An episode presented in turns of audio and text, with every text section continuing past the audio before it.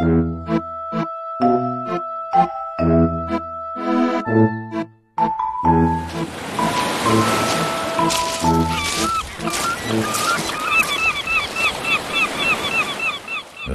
ich sagte dir, bis ich erstmal die ganzen Utensilien zusammengesammelt hatte und mir auf dem Küchentisch so richtig Platz geräumt, da war schon der halbe Tag rum. Hab mir schon gleich gedacht, das wird eine Art Lebenswerk. Oder besser gesagt, Lebenskunstwerk. Denn wer je schon mal in die hohe Schule der filigranen Technik eingetaucht ist, der weiß genau, wovon ich rede. Jetzt, um ins kleinste Detail aufzuzählen, welche Werkstoffe du benötigst, um die maritime Welt in einer leeren Buddel zum Leben zu erwecken, würde zu lange dauern.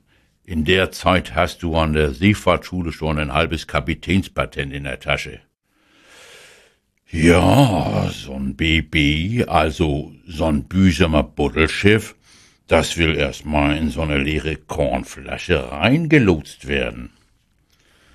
Ja, nun bin ich ja von Hause aus nicht so der geduldigste und hab auch das Gefühl, dass die Feinmotorik sich nicht endlos runterschrauben lässt.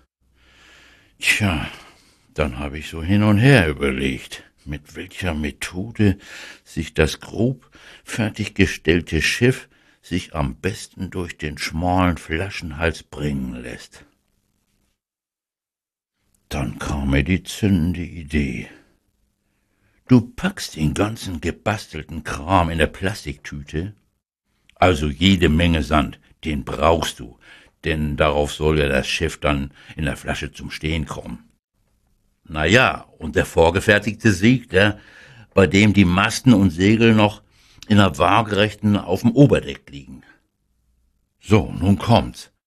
Die leere Buddel, die später das Kunstwerk innehält, muss so präpariert werden, dass ein großer Unterdruck in die Flasche gebracht wird. Also ein überdimensionales Vakuum. Dann solltest du die Flasche mit einem Korken vorsichtig schließen. Jetzt kommt der feierliche Moment. Du packst die vorbereitete Plastiktüte und stülpst sie über die Flasche. Und dann entfernst du den Korken. Ja, wie bei einem Stapellauf ziehen sich nun Schiff, Sand und der ganze Kram, der im Plastikbeutel ist, durch den Sog des Vakuums ins Innere der Buddel. So, jetzt musst du die Buddel nur noch kräftig schütteln und fertig.